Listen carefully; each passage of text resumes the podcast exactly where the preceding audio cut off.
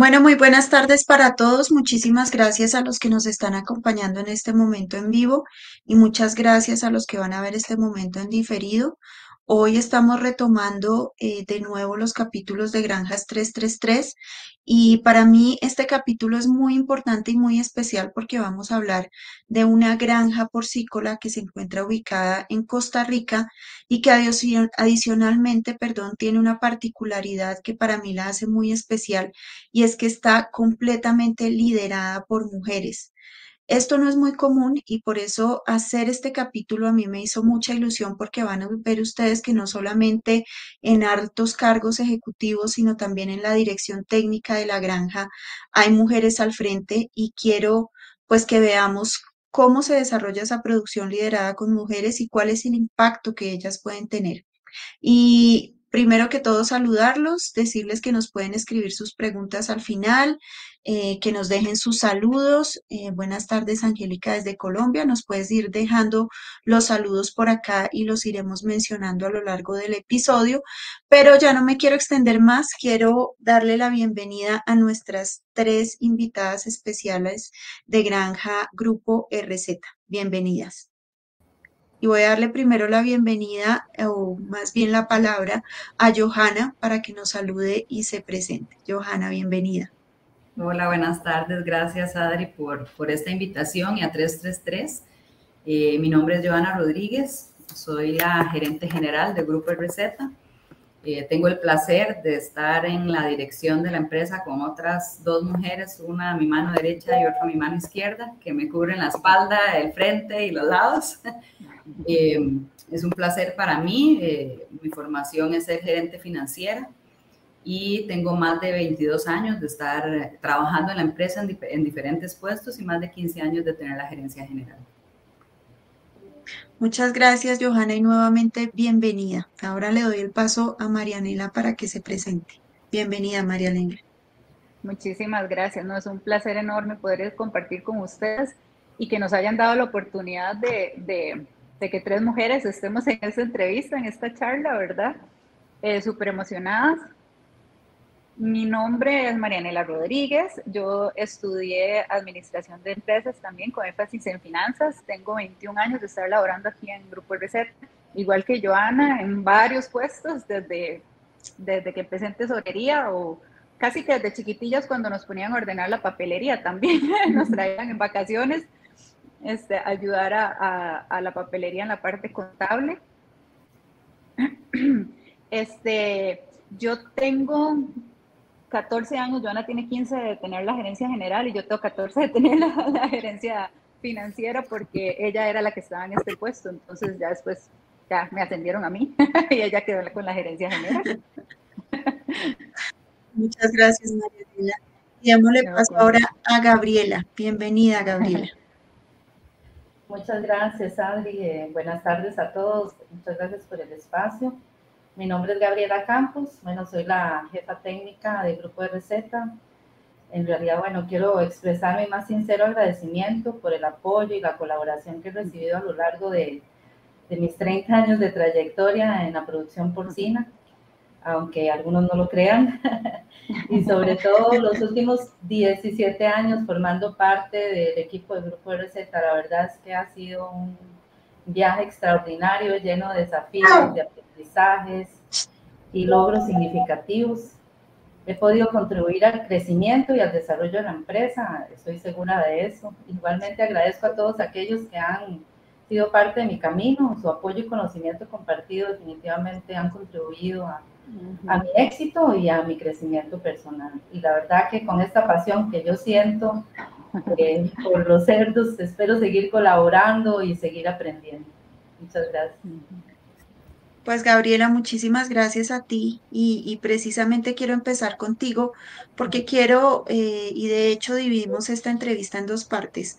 En la primera vamos a hablar de la parte productiva y de sus funciones, las funciones que cada una desempeña y qué hacen y cómo manejan la granja desde su, desde su cargo. Pero en la segunda ya vamos a hablar un poquito de ese papel como mujeres también dentro de la empresa. Entonces, para empezar, eh, por lo primero, quiero, eh, Gabriela, que nos cuentes cómo es la granja, de qué tamaño es, cuál es el ciclo productivo, cuáles son tus funciones, tus retos, etcétera. Cuéntanos un poquito de la granja como tal. Ok, claro. Ok, bueno, en realidad Grupo de Receta cuenta con tres granjas ubicadas en diferentes zonas del país. Eh, una de estas granjas se dedica a la producción de, ciclo completo, ahí tenemos 360 madres. Eh, ciclo completo significa que abarca todas las etapas del proceso productivo, desde la cría hasta el engorde de los animales.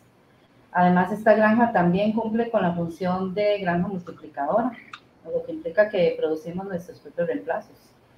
La segunda granja, conocida como Sitio 1, cuenta con mil madres. Tenemos programado la producción de un lote semanal los cuales una vez destetados, los, lleva, los lechones son enviados a la tercera granja, la cual está equipada con instalaciones diseñadas específicamente para, para los sitios 2 y 3. Y desde ahí, bueno, sacamos los cerdos a matar. Mi función principal, bueno, es dirigir a mi equipo, asegurar el cumplimiento de los procesos, evaluando y analizando toda la información generada para la toma de decisiones asertivas y, y así poder alcanzar nuestras metas indiscutiblemente eh, creo que para dirigir una granja porcina de manera exitosa, pues sí, hay varios aspectos técnicos claves que, todos los productores deben de considerar, empezando por infraestructura, genética, selección, nutrición de punta, manejo sanitario, manejo reproductivo, registros, análisis y seguimiento, la bioseguridad súper importante y la capacitación del personal. Eh, eh, bueno, sí hemos tenido algunos desafíos. En mi puesto eh, hemos tenido algunos desafíos y, he aprendido a lo largo de todos estos años de experiencia. Por ejemplo, la gestión eficiente del personal. Contar con un equipo capacitado y motivado es crucial para el éxito de una granja porcina. Y más que todo el desafío radica en reclutar, en capacitar, en retener al personal adecuado así como establecer una comunicación efectiva y como les decía a las muchachas temprano, hasta afectiva, ¿verdad? Fomentar un ambiente laboral positivo. El manejo eficiente de la alimentación también ha sido un desafío, es un desafío, la nutrición adecuada en realidad es fundamental para el crecimiento y el desarrollo de los cerdos. El desafío radica en asegurar una dieta equilibrada y de calidad, así como en gestionar eficientemente los costos de la alimentación. Em, creo que voy bien, ¿verdad? Eh, las mejoras que he podido implementar en la empresa, em, pues sí creo que, que, me he enfocado mucho en los análisis de los parámetros por medio de informes diseñados para darnos cuenta eh, dónde estamos realmente, información que nos ayuda a, a realizar proyecciones a nivel, a nivel productivo y a nivel de costos. Toda esa información por supuesto, súper importante para la gerencia financiera y la gerencia general. Otra mejora eh, para el éxito de la granja es hacer que mi equipo se dé cuenta de que son parte de los procesos y los resultados. Eh, compartimos los análisis, los objetivos de la empresa, fomentamos su participación. Ellos realmente se sienten importantes y aportan muchas ideas importantes que nos ayudan a la constante mejora. Eh, Yo tengo una pregunta. Claro. Disculpa que te interrumpí, es que me, sale una, una, o sea, tengo una curiosidad que creo que es importante. ¿Tu equipo eh, tienes más mujeres a cargo? Es decir, el equipo operativo, ¿hay más mujeres ahí o tienes más hombres? ¿Cómo es ese equipo operativo? Es básicamente formado por hombres, eh, sí he tenido mujeres trabajando más que todo en la maternidad, eh, pues ha costado realmente contratar mujeres eh, y las mujeres que hemos tenido pues han desempeñado un buen, una buena labor. En realidad no se han quedado pues porque generalmente son amas de, de hogar y, y en las zonas donde se encuentran las granjas es complicado, digamos, el, el esposo va a trabajar, la esposa se queda en la casa con los, con los hijos. Eh, lo más que puede hacer es llevar el almuerzo al esposo a la granja, ¿verdad? Entonces, a veces es complicado eh, eh, contratar mujeres, pero eso no significa que no, no queramos contratarlas, ¿verdad? También hemos tenido... No, te, te, pregunto más porque, porque entiendo un poquito el desafío porque también lo hice en los inicios de mi carrera y estuve trabajando en granja durante algún tiempo. Y generalmente ese es el desafío, es una mujer liderando un grupo de hombres que cumplen funciones muy operativas.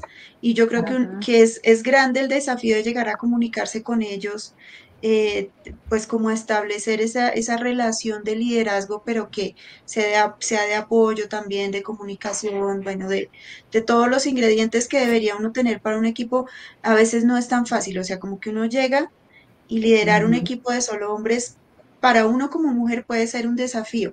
Ahora, eh, no estoy diciendo que, sea difícil con las mujeres y con los hombres, no, pero a veces los hombres como son tan sencillos en su sentir, ¿sí? Como tan transparentes en su sentir y como que no se complican tanto como nosotras, pues también a veces es más fácil.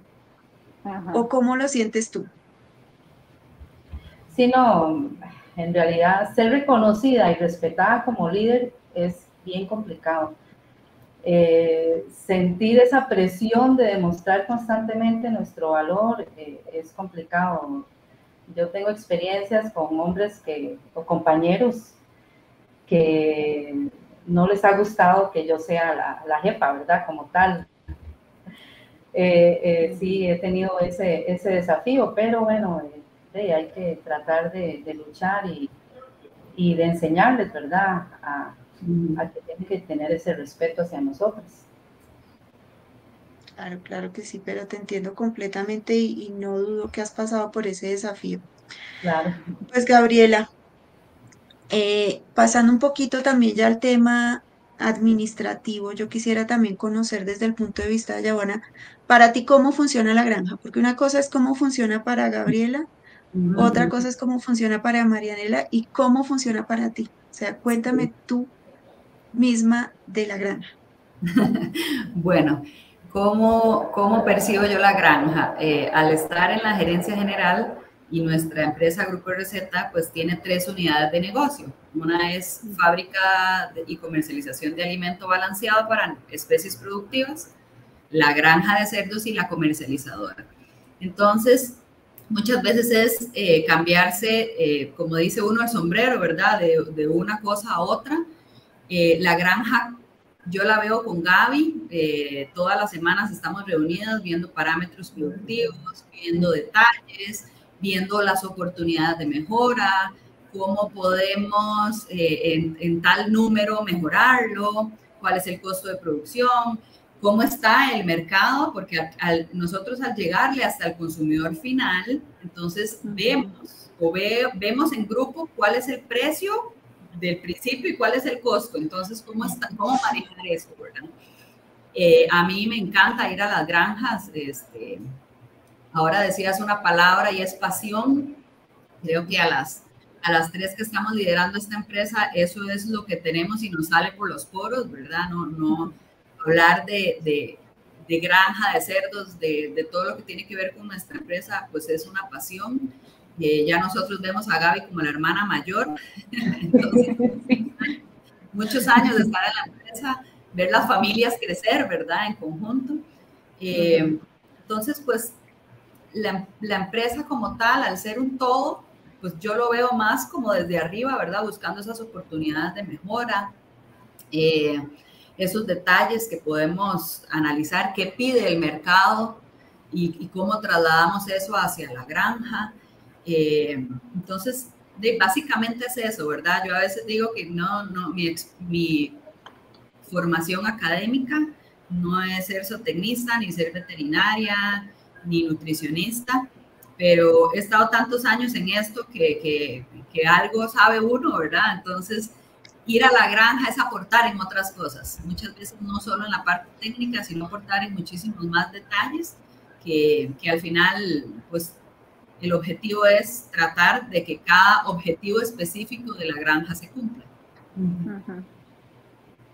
Claro, te entiendo completamente, pero mira que, que tú vas a la granja, pero tienes una visión un poco distinta de la granja, ¿sí? Sí, sí Por eso quería, sí, por eso quería que cada uno me contara. otras, ajá, voy con otra, con otra visión, con otros objetivos eh, diferentes tal vez al que va Gaby o al que va al supervisor o al veterinario, ¿verdad? Claro, y son completamente complementarios y necesarios. Ajá, exactamente, exactamente. Y, esto, y esto ha generado retos, ¿verdad? Eh, retos desde el punto de vista eh, comercial, desde el punto de vista productivo, desde el punto de vista de situación país, de situación mundial. Eh, pero nuestro objetivo pues es darle un valor agregado a nuestro producto y es donde estamos enfocados en este momento. Y, y esa visión es trasladarla hacia atrás para que la persona que está atendiendo el parto entienda que ese lechón es una proteína que se la va a ir a comer alguien al final del proceso, ¿verdad?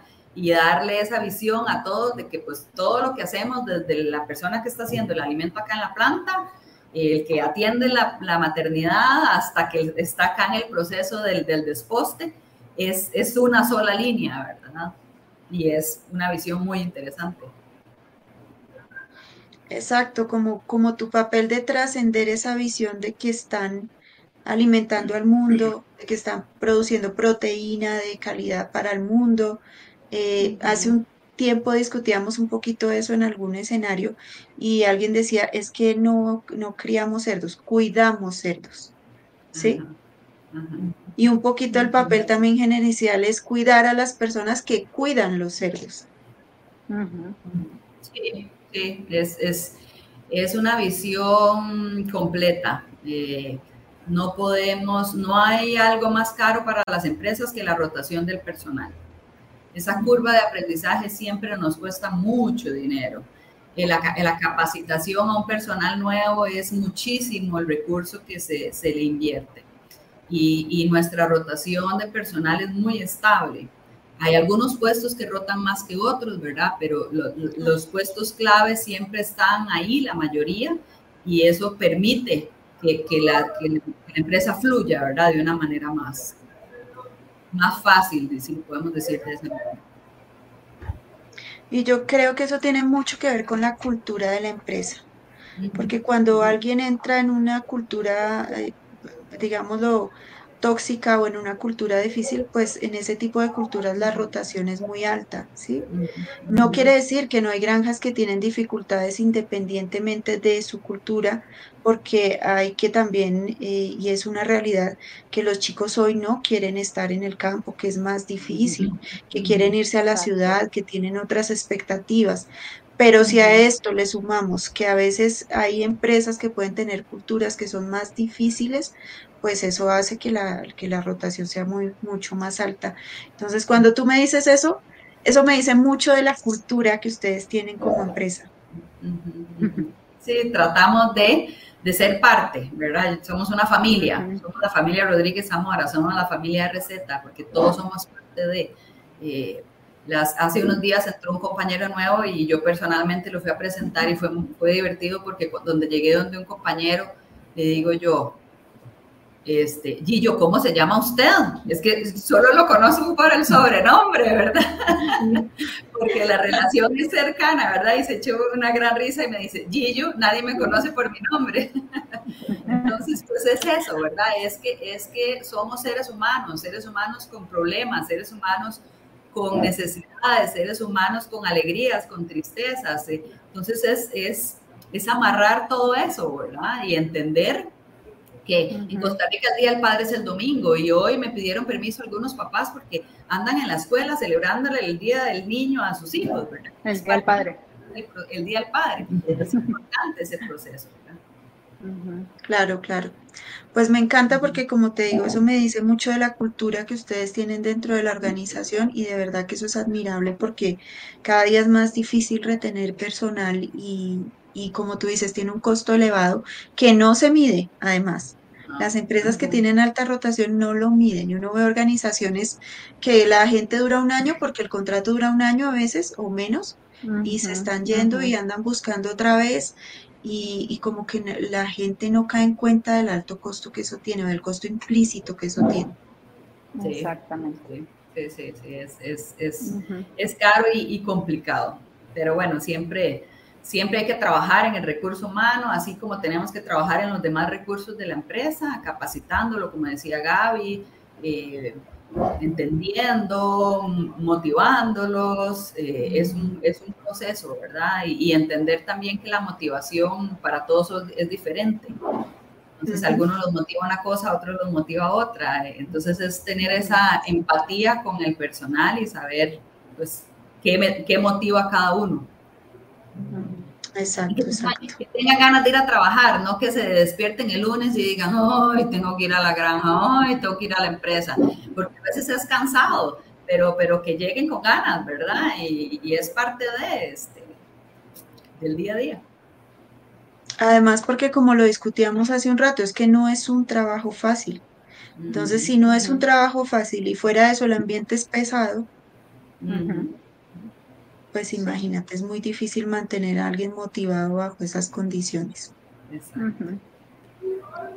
Bueno, yo quiero pasar ahora con Marianela porque Marianela, estando en la misma granja, ella ve otra granja. ¿Cuál es la granja que tú ves, Marianela? Yo veo números y kilos. no, no es, es bastante interesante porque mm, y al final, digamos, yo tengo mucho que ver con Gaby y con Joana también porque que las inversiones, que tenemos que hacer estos gastos, tenemos que hacer estas inversiones, cómo los podemos hacer, cuándo los hacer.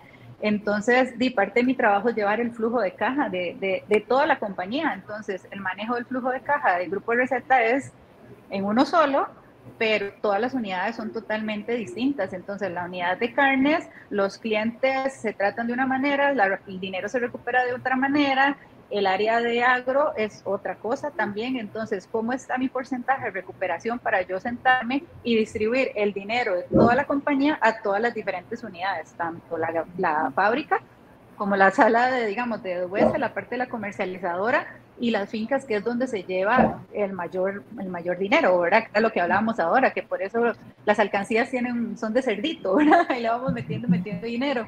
Y parte de lo que veo mucho con Gaby es, ok, Gaby, estos son los ingresos, lo podemos hacer este día o esta semana, porque yo tengo que proyectar el flujo de caja de un año que al final de cuentas es, yo siempre he dicho, es una bolita de cristal, ¿verdad? Pero es una proyección que tenemos que tener. Entonces, cuando Gaby me dice, necesito madres, ok, entonces, ¿cuántas madres? ¿Cómo van a ser los reemplazos que vas a hacer? Este, ¿Cuánto es el dinero que se ocupa? Y tenemos que ver de dónde lo vamos a sacar en el tiempo determinado para, para que no se nos caiga la producción también, ¿verdad? O la parte de mantenimiento de las fincas. Entonces, yo veo yo veo kilos a mercado, porque realmente eso es lo que yo le digo a Gaby, yo, Gaby, ¿cuántos, ¿cuántas unidades y cuántos kilos son, este, bueno, cuántos cerdos se van a vender esta semana, vas a sacar, cuántos son los kilos que va a, a al mercado, y por el otro lado con Joana es, ok, ¿cómo está la comercializadora? ¿Cómo va a ser el, precio promedio? Entonces, vieras que sí, sí es, es bonito. La verdad es que para estar aquí es bonito y es la pasión, como dice Joana, que nos inculcaron desde desde pequeñitas, ¿verdad? Porque parte de las anécdotas de nosotras es que papi, de nosotras le decíamos, papi, vamos a ir al matadero con usted. No, no pueden ir. Él se a media vuelta y ya estábamos montadas en el camión. ¿Y qué le quedaba? Llevarnos, ¿verdad? Porque ya estábamos ahí montadas. Entonces, es parte de esa pasión, ¿verdad? A mí también me encanta ir a la finca. Me cuesta más ir a las fincas por el puesto que tengo. Este, pero, pero definitivamente Ah, y otro punto, perdón, que estaba pensando ahora cuando Joana estaba hablando, cambiando de tema, que mami nos decía que todo el personal de la empresa es sumamente importante, porque una vez hubo una discusión con una persona y yo decía, qué increíble, ¿verdad? La visión de mi mamá, o sea, siempre tenemos que ser humildes, entonces ella le decía, para mí es tan importante el que está en la granja lavando los cerdos, a como el que están aquí en la parte, digamos, en ese momento nosotros no estábamos gerenciando el que está gerente, porque es más, sin este personal de granjas, nosotros no vamos a tener de cómo las trabajamos. O sea, ellos son todavía más importantes que las mismas cabezas de la compañía. Entonces, este, es parte de la visión que a nosotros nos han, nos han inculcado y por eso es que uno llega a los muchachos y uno molesta con ellos, vacila, pero pero volviendo a mi lado financiero, sí es, sí es bastante complejo, pero a la vez tiene que tener uno muchísimo control y, y al final conocimiento. Entonces, a mí no se me hizo difícil porque de nací y tengo en mi sangre, ¿verdad? Mis venas toda la parte de porcicultura. Entonces es más fácil para entender el proceso. Pero yo me imagino que algunos otros financieros que no han estado en esta área nunca debe serles bien complicado, ¿verdad? Aquí los, y, no es fácil tener Dime. Aquí las, tres, aquí las tres vemos los cerdos de diferente manera. Gaby los ve como cerditos sí, yo los veo ya en el plato del cliente y Mayanela ve el número. Veo un signo exacto, exacto. Son tres granjas diferentes siendo una sola. Completos, tres visiones completamente diferentes. Y, y de hecho, me voy a cambiar un poquito de tema porque ahorita tras bambalinas quiero contarles que estábamos charlando muy animadamente, ni siquiera nos dimos cuenta del tiempo y también son un ejemplo muy bueno de integración generacional. Entonces yo creo que las voy a dejar comprometidas aquí en vivo a que un día también hagamos algo, pero desde ese punto de vista, porque por lo que nos contaron ahí, tienen eh, muy estructurado cómo se hizo ese proceso, cómo alguien puede entrar a trabajar a la compañía, qué requisitos debe cumplir. Es decir, son un ejemplo perfecto de cómo hacer bien una integración generacional y de cómo hacer que una empresa pase a la siguiente generación y de hecho crezca con la siguiente generación y ya están pensando en la tercera generación y cómo van a hacer esto. Entonces, felicitarlas porque tampoco es tan fácil eh, encontrar esto. Hoy en día ya los productores se preocupan más, pero antes era menos planificado y decirle a los que nos acompañan que las estoy comprometiendo aquí en vivo para luego hacer algo específico sobre eso porque me parece súper interesante. Sería protocolo familiar. El protocolo familiar, exacto, que nos cuenten más o menos cómo funciona, de qué se trata, cómo atravesaron esa entrega del poder, por decirlo así, o del liderazgo, y cómo lo hicieron, porque a veces no es que suene sencillo, pero hacerlo es todavía más difícil. Es más difícil. Sí, sí. Y que, y que además ahí fundamental, Adri, es que el fundador o la fundadora dueña de la empresa delegue la batuta y el poder, ¿verdad? Eso es, eso es lo más difícil, estás como, como entregando tu hijo, ¿verdad? Y, Al bebé. Nosotros tuvimos el privilegio de que papi tuvo una visión muy importante y una visión no de 10 años, una visión de futuro eh, más allá. Y, y él pues en este momento, como todos papás, seguimos viendo a nuestros hijos como si fueran bebés, ¿verdad? Entonces, cuando alguien le pide algo o necesita algo, le dice, háblese con las chiquillas, ¿verdad? Que es como le decimos acá a los niños. Entonces, eh, ya me llama y me dice, su papá dijo que hablara con, con la chiquilla, que de chiquilla no, ya no tengo mucho, pero rato dejé de ser chiquilla. Pero sigue eso, ¿verdad? Y cómo esa delegación ese soltar ese poder es difícil para un, para, para un fundador y para cualquier persona. Claro, claro, completamente de acuerdo.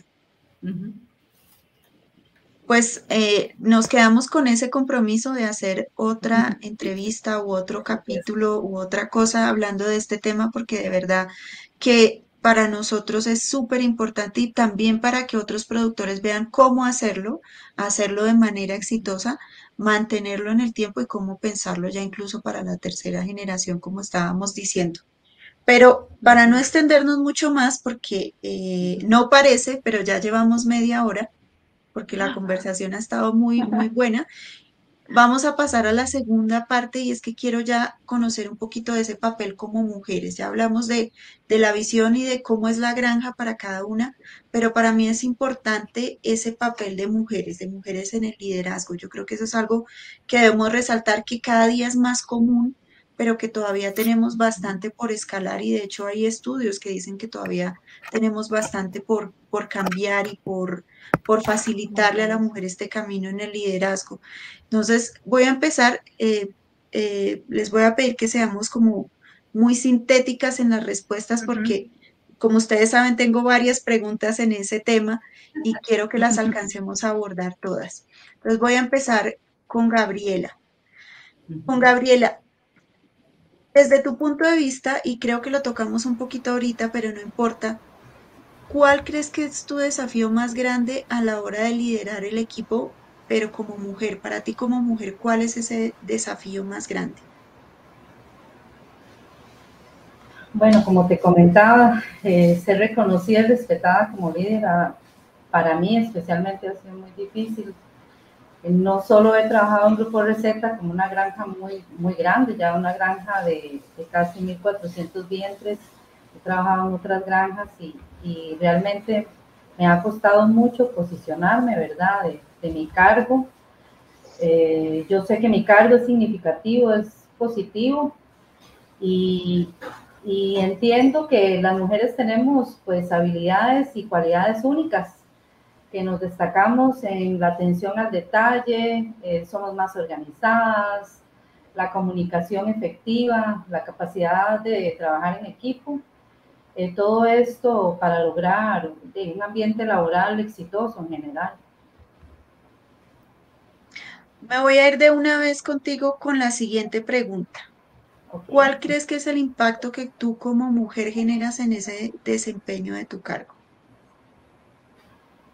Eh, pues realmente creo que tengo muchas fortalezas y como te mencioné, todas estas habilidades eh, únicas que tenemos eh, todas las mujeres, creo que esto ha hecho un, impacto muy grande en, en la empresa, la confianza eh, que le doy a mi personal. No sé si es por ser mujer, muchas veces confían más. Eh, creo que, eso me ha ayudado mucho a dirigir a mi equipo. Muchas gracias, Gabriela. Y me voy a ir de una vez con Joana también, preguntándole las mismas dos cosas. ¿Cuál crees que sea el desafío más grande a la hora de liderar a tu equipo como mujer y cuál es el impacto que tú puedes generar en el desempeño de tu cargo? Mira, el desafío más grande es ser mujer, eh, porque lamentablemente continuamos viviendo en un mundo muy machista donde, donde te ven como mujer y no como líder o como gerente, y entonces hay que ganarse ese puesto, ¿verdad? Nos toca poner mucha muchos límites en algunas cosas, ¿verdad? Para que no se malinterprete la simpatía o, el liderazgo con, algo que no es. Eh, y, lamentablemente yo personalmente lo he vivido en varias ocasiones. Entonces yo creo que eso es lo que más nos enfrentamos, el hecho de ser mujeres y llevar en aguas eh, es, es, esa, es esa brecha, pero se rompe cuando demuestras el trabajo, cuando demuestras que respetas a, la, empresa, a las personas con las que trabajas y demostrando, ¿verdad? Ganarse ese espacio. Yo he tenido como, como gerente general que abrir brechas, eh, brechas difíciles, brechas que con tiempo se fueron ganando, porque muchas veces, hace muchos años, eh, opinaba uno y lo volvían a ver por debajo del hombro y la opinión no valía, ¿verdad? Ya ahora es al revés, gracias a Dios ya uno pues tiene, tiene esa formación y toda la trayectoria para poder dar, dar una, una opinión al respecto. Eh, y el impacto que tenemos las mujeres en todas las áreas. Nosotros somos multitareas. Nosotros estamos acá este, pensando en que a las 7 de la noche tengo que llegar a la casa a hacer cena y que el chiquito mañana tiene que estudiar porque está en exámenes. Entonces, no solamente somos gerentes, somos esposas, somos mamás, somos amigas, somos hijas, somos las, las líderes de la, de la casa. Eh, y algo que cuesta mucho, Adri, y, y, lo digo porque me he topado miles, miles de casos, es que su pareja no entiende ese rol, ¿verdad? Entonces a veces termina uno separándose de, su esposo porque, porque no entienden los roles, ¿verdad? Eh, es, es un poco difícil y ahí también está esa, esa lucha que tenemos que dar, de que tenemos que dar todas las mujeres. Pero se logra con esfuerzo, se logra con trabajo, eh, se logra con retos. Las mujeres tenemos una tigresa adentro que cuando nos dicen no es como que no, sí puedo, ¿verdad? Eh, por, por, por, nosotras, por nuestros hijos, por nuestra familia y eso se vuelve un reto más rico todavía. Eh, hacemos las cosas con muchísima pasión, con mucho detalle, con, con ese toque femenino. Y eso es lo más rico de poder liderar una empresa como mujer. Y falta mucho. Me, me cuesta encontrarme mujeres liderando empresas. Eh, la mayoría son hombres.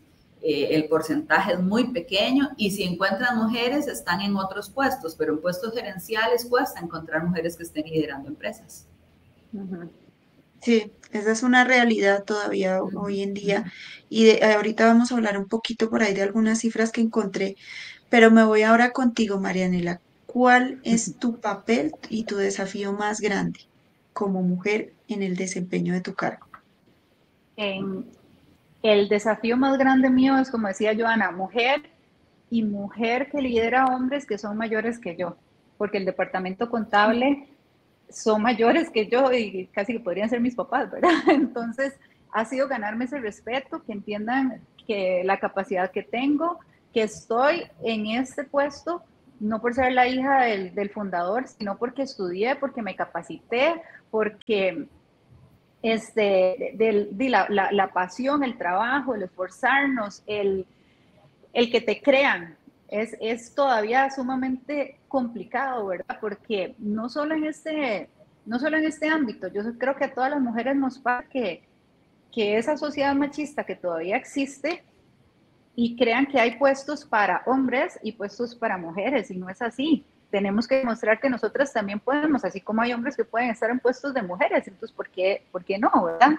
Pero ese, y parte de mi desafío más grande es ese, o sea, tengo en la mayoría de mis, es más, solo tengo una mujer a cargo, que es la de crédito y cobro, todos los demás son hombres, y en algunos casos mayor, entonces, si es como, día, hay uno de los, de los, de los contadores que ya se pensionó, entonces yo vacilaba porque el hijo de él era amigo mío. Entonces era así como, ay, don Adrián, yo no sabía que era el papá, ¿verdad? De tal. Pero sí ha sido un poquito complicado, pero es ahí ganándose ese, ese respeto. Pero, y parte de lo que yo creo que nosotros hemos logrado es que, bueno, yo trato de tener mucha empatía, Siempre he dicho que tenemos que ponernos en el zapato del otro, escuchar las versiones de, los, de los dos, porque en toda compañía se dan conflictos entre compañeros, entonces hay que estar escuchando las ambas partes, ¿verdad?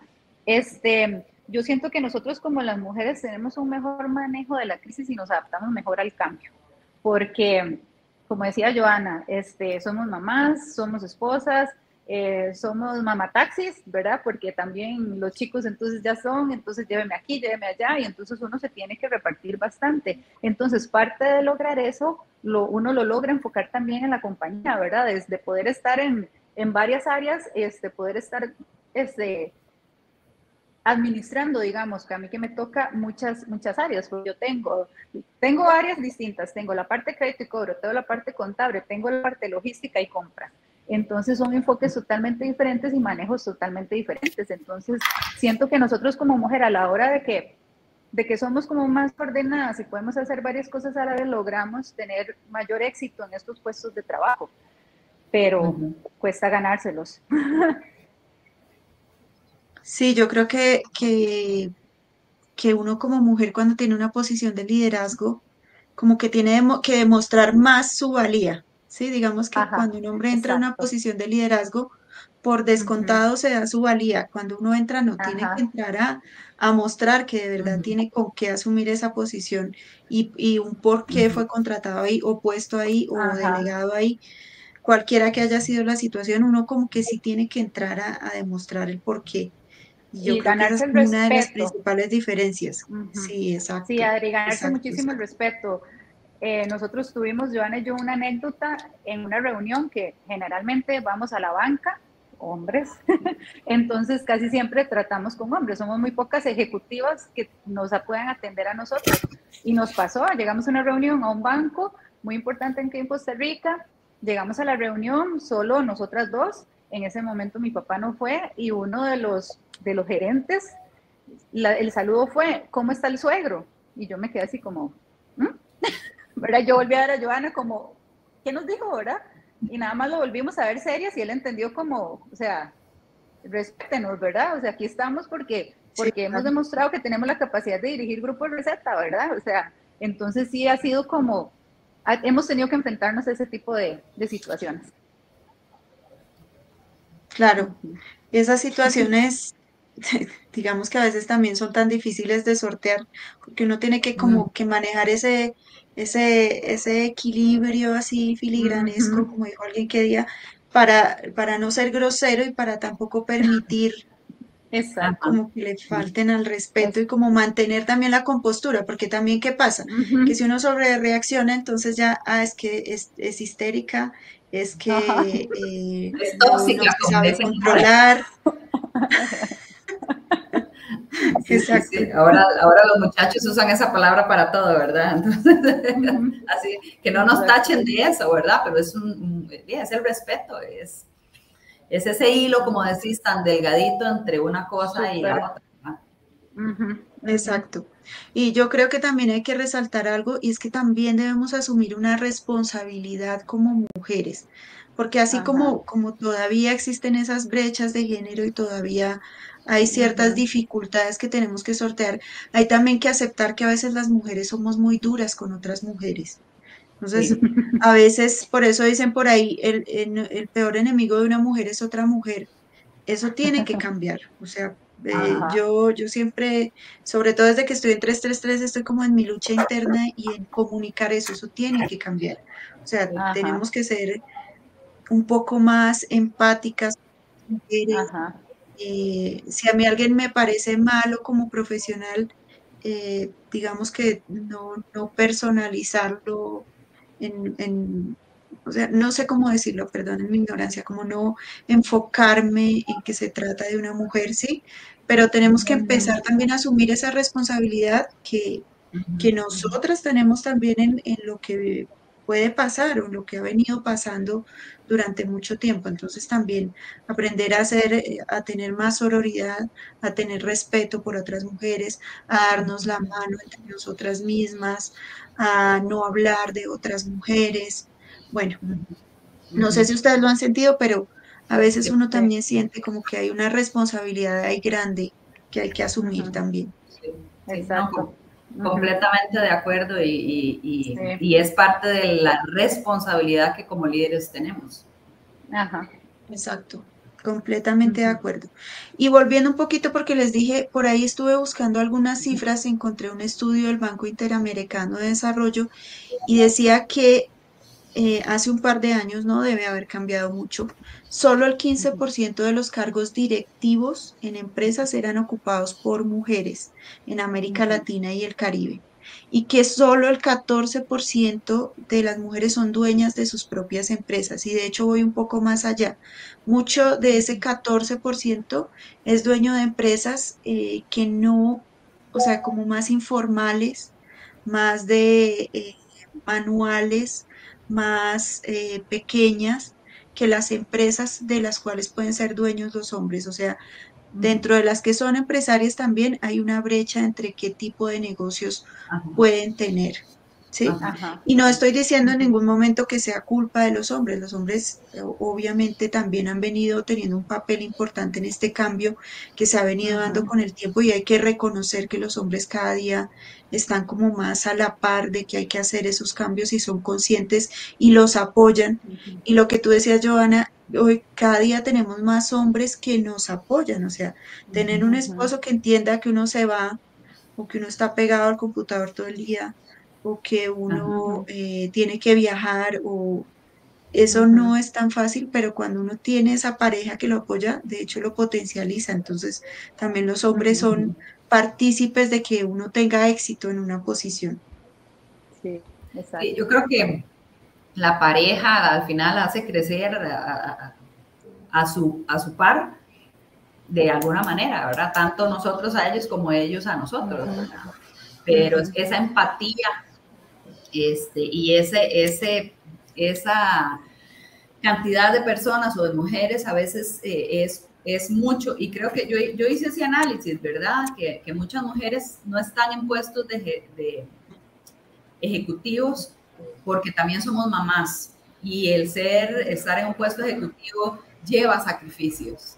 Lleva sacrificios de tiempo, lleva sacrificios de, de, de no estar en alguna actividad que para el hombre da por sentado de que ahí está la esposa yendo a la actividad. Y nosotros como mujeres tenemos ese corazón de mamá, ¿verdad? Que, que decimos, ¿cómo voy a viajar? Y es el cumpleaños, ¿cómo voy a viajar? Es la celebración de tal actividad, ¿verdad? Entonces es, es cómo hacer que su entorno sea eh, tener un comité de apoyo, como les digo yo a, las, a, las, algunas mamás, ¿verdad? Aquí está su comité de apoyo, o sea, acuérdense que no está sola. Eh, muchas veces yo he tenido que poner un mensaje a alguna amiga, mira, pasa por mi hijo a la escuela porque no me dio tiempo, o porque la boceta no llegó, o por tal cosa, ¿verdad? O mira, mañana donas, puedes ir a tal lugar, a, pasas por ahí, me puedes ayudar.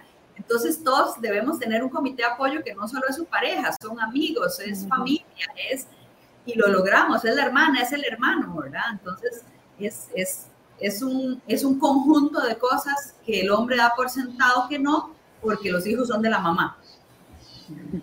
Y es una, una expresión que he escuchado mucho, ¿verdad? Este, los hijos son de la mamá y, y yo puedo viajar tres semanas del mes que no importa porque ahí está la mamá y, ya, yo me olvido de la escuela, de la tarea, de, de, la merienda del niño y las mamás no somos así, ¿verdad? Entonces, son retos que tenemos que y entender que, que, jugamos roles diferentes. No creo en el machismo, no creo en el feminismo, creo que cada sexo juega un rol y un papel diferente en todo. Pero a nivel laboral somos iguales. Yo puedo hacer lo mismo que hace un hombre eh, y hay en los que tal vez por un tema de habilidades y de fuerza son diferentes. ¿verdad? O sea, yo no puedo ir a cargar un saco de cemento que pesa 50 kilos. No digo que no lo puedo hacer, pero me cuesta más que, que a un hombre, porque fisiológicamente o anatómicamente estamos diferentes. Tenemos estructuras diferentes, pero nuestra inteligencia es la misma. Entonces podemos usar eso para otras, para otras cosas. Pero, pero creo que nosotras hemos logrado eso y, y yo siempre que voy a las, a, las, a las fincas, yo suelo ser muy, muy simpática y, y, vacilo mucho. Entonces yo les digo a ellos que están, ellos están ya perdidos y los molesto porque yo veo a su casa manda a su esposa, en la finca lo manda Gaby. Ustedes solo mujeres lo mandan y lo que hacen es morirse de risa. Este, pero es parte de, de, ese rol y que ellos vean el liderazgo, que nos vean trabajando, eh, que no somos unas muñequitas que llegamos a la granja o llegamos a la oficina a, sonreír, ¿verdad? Que estamos en el puesto por ser la hija del dueño, en el caso de Marianela, Marianela y mío. Cada una nos hemos ganado el puesto en el que estamos y como dijo Gaby al inicio, en la conversación, este, hemos reído, hemos llorado, hemos sufrido, hemos celebrado los éxitos y es parte del proceso. Pues totalmente de acuerdo y, y crea, yo me quedaría con ustedes aquí toda la noche porque el tema me encanta, me encanta hablar de liderazgo con otras mujeres que lideran, o sea, no lo duden, de hecho hablamos media hora antes y estábamos felices, pero pues tenemos que eh, eh, ir cerrando. Y tenía dos preguntas, pero creo que una ya la respondimos ahí dentro de la conversación y es si creían que todavía había esa brecha o existía esa brecha y creo que concluimos que, existe. Pero ya para finalizar quisiera preguntarle a cada una, empezando por Gabriela, eh, ¿cuál, ¿qué crees que puedes hacer tú desde tu posición como líder y como mujer para ir disminuyendo esa brecha y para ir allanando el camino para otras mujeres que vienen atrás. Sí, claro. Eh, bueno, no es fácil. Realmente creo que, debemos de tener un liderazgo equitativo, eh, donde podamos valorar las contribuciones de todas las personas, independientemente de, nuestro género, ¿verdad? Eh, impulsar la diversidad, promover la contratación y y la promoción equitativa también de mujeres en puestos claves, que era lo que, lo que mencionaba doña Joana hace, hace un momento. Y definitivamente creo que, que hay que fomentar la igualdad de, de, oportunidades. No todas las personas tenemos las mismas oportunidades. Es asegurar que todas las personas tengan las mismas oportunidades de crecimiento y de desarrollo, ¿verdad? En, en, su, en su entorno laboral y familiar. Gabriela, te agradezco mucho y le doy paso a Marianela. La misma preguntita, ¿verdad? Siento que... La misma.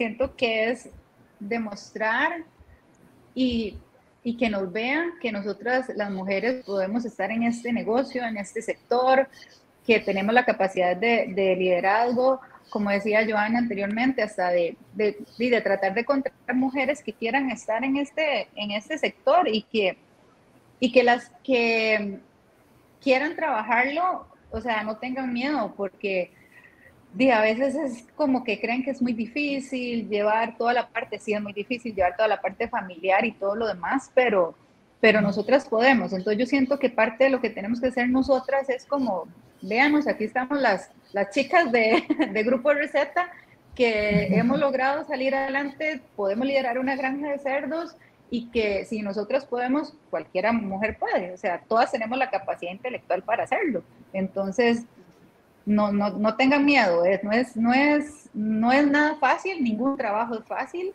pero este mundo es muy, muy bonito, o sea, esa dinámica, ese día a día, esos retos, este, creo que, que a nosotras nos toca demostrar que se puede para otras mujeres o otras generaciones, vean que definitivamente las mujeres pueden estar en este, en este sector y que lo hacemos bien. Johanna, tu turno.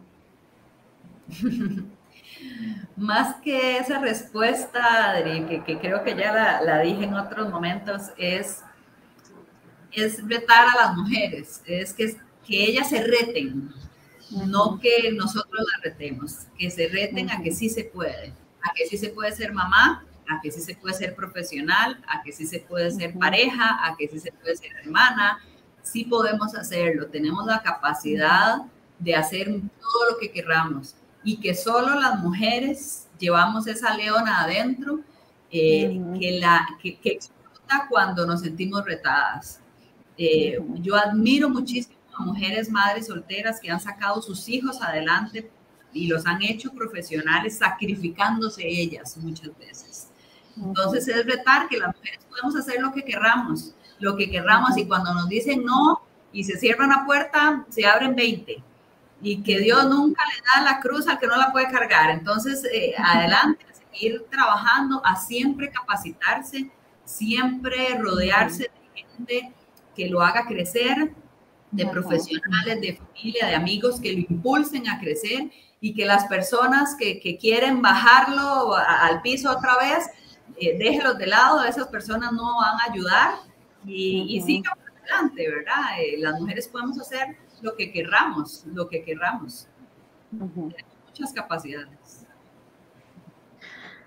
Pues les agradezco a las tres por las respuestas. De verdad que ha sido para mí un episodio muy bonito. Eh, de pronto se sale un poco de lo que es eh, Granjas 333 comúnmente, pero creo que vale la pena y, y, creo que también este es un poquito el granito de arena de 333 para ir disminuyendo esa brecha y para ir mostrando que, que tenemos un papel importante, que tenemos mujeres liderando y que ha ido cambiando y que cada día vamos a estar en más campos que hace unos años, no muchos de hecho, eran liderados por hombres y en los cuales ya podemos estar ambos porque no se trata eh, de, de, decir que, que, los hombres no merecen o que los hombres no deben, no, nada de eso, sino que ambos podemos tener acceso a las oportunidades.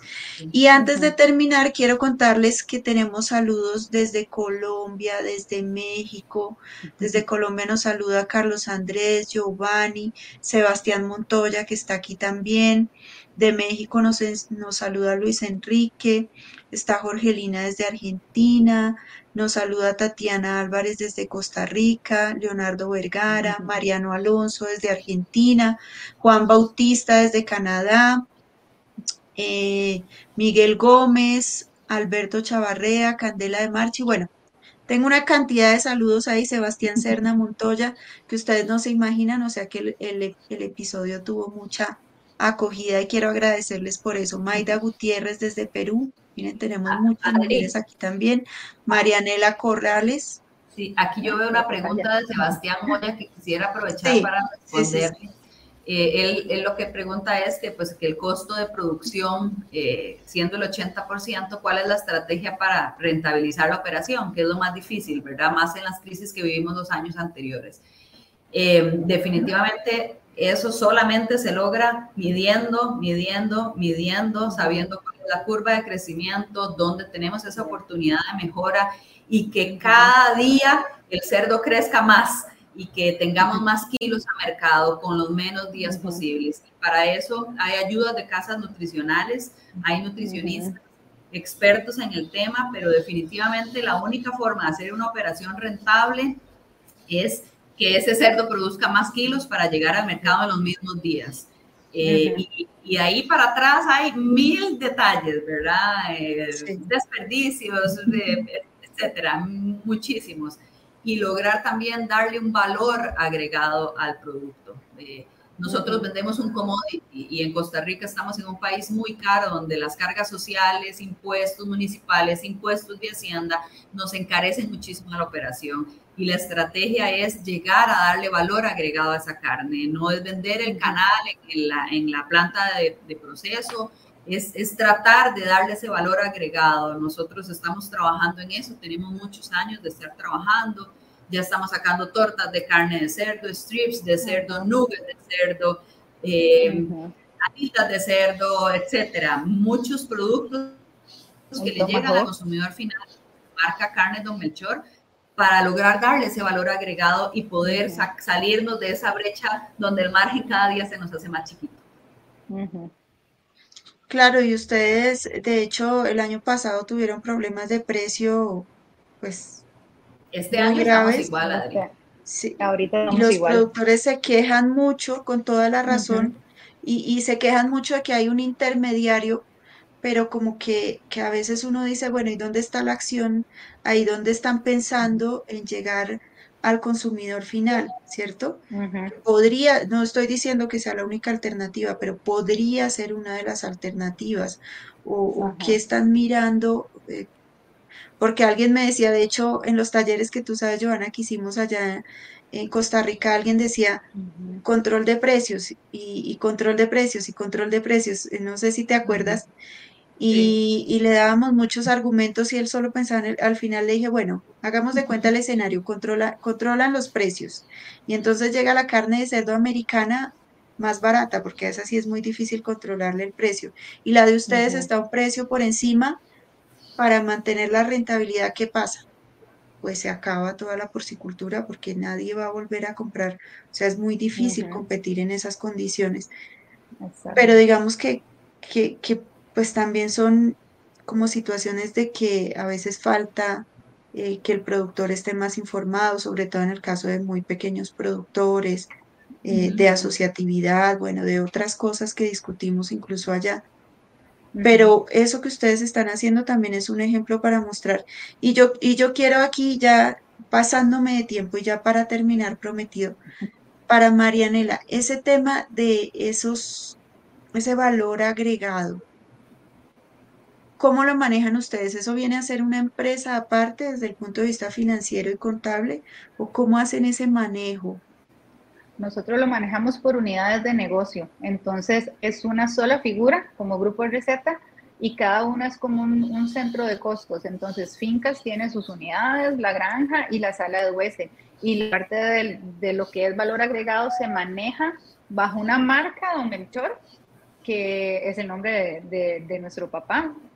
Este, pero con lo que es grupo de receta. O sea, grupo de receta la de la facturación, la cédula jurídica, todo lo demás pero es a través de marca. Entonces, los logos son diferentes. Es, es más, los clientes de nosotros carniceros es, hay que llamar a, Melchor y ellos ni, ni, yo creo que ni se fijan que la factura dice el grupo de receta, ¿verdad? Y nosotros contablemente tenemos cuentas contables distintas para cada unidad. Entonces, Fincas tiene sus cuentas contables, la fábrica tiene sus cuentas contables y lo que es la, la, la unidad, digamos, de venta de carne tiene también este, sus cuentas contables. Entonces así logramos manejar los sistemas de costos y ver internamente el valor de, o la utilidad de cada unidad. Como decimos popularmente, aquí cada santo aguanta su propia vela. Claro, claro, claro.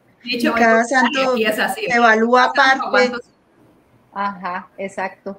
Y nosotros, digamos, para esto, eh, tenemos el, un sistema que definitivamente los sistemas contables y los sistemas ahora mejoran. Nosotros usamos el SAP.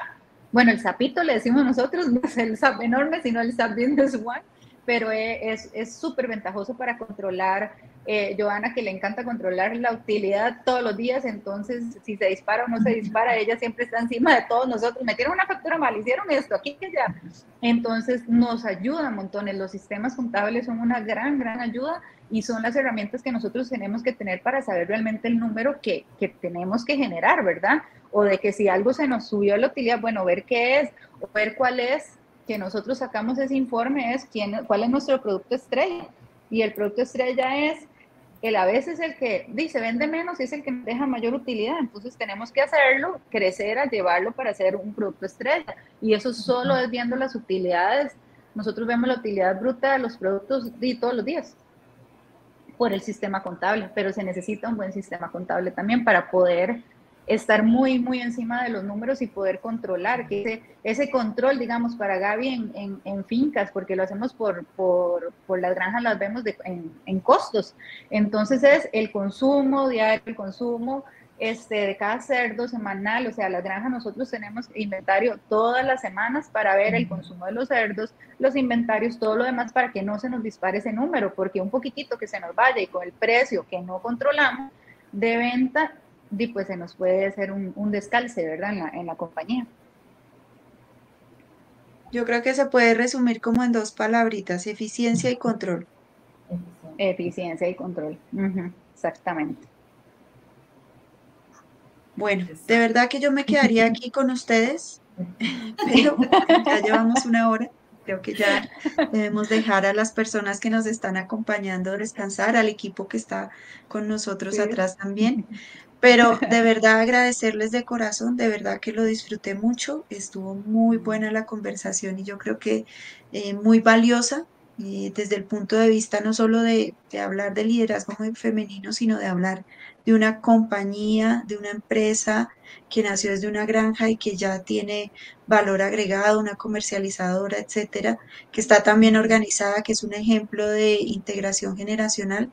Entonces, agradecerles a las tres, de verdad, de corazón, que lo disfruté mucho. Ojalá las personas que nos acompañan lo hayan disfrutado igual y pues esperamos tenerlas aquí de nuevo. Muchas gracias, Adriana, a usted, a 333, por la oportunidad, por este foro y, dejarnos conversar. La verdad que estuvo súper ameno. Eh, como vos decís, aquí nos quedaríamos toda la tarde, toda la noche conversando, porque es, la pasión de las, de las cuatro. Sí. sí. sí, muchísimas gracias por la oportunidad y, y, bueno, aquí estamos para ver lo que va a ser el protocolo familiar. la próxima. Claro que sí. No lo duden, no lo duden ni por un momento las estaré llamando. claro que sí. aquí estaremos.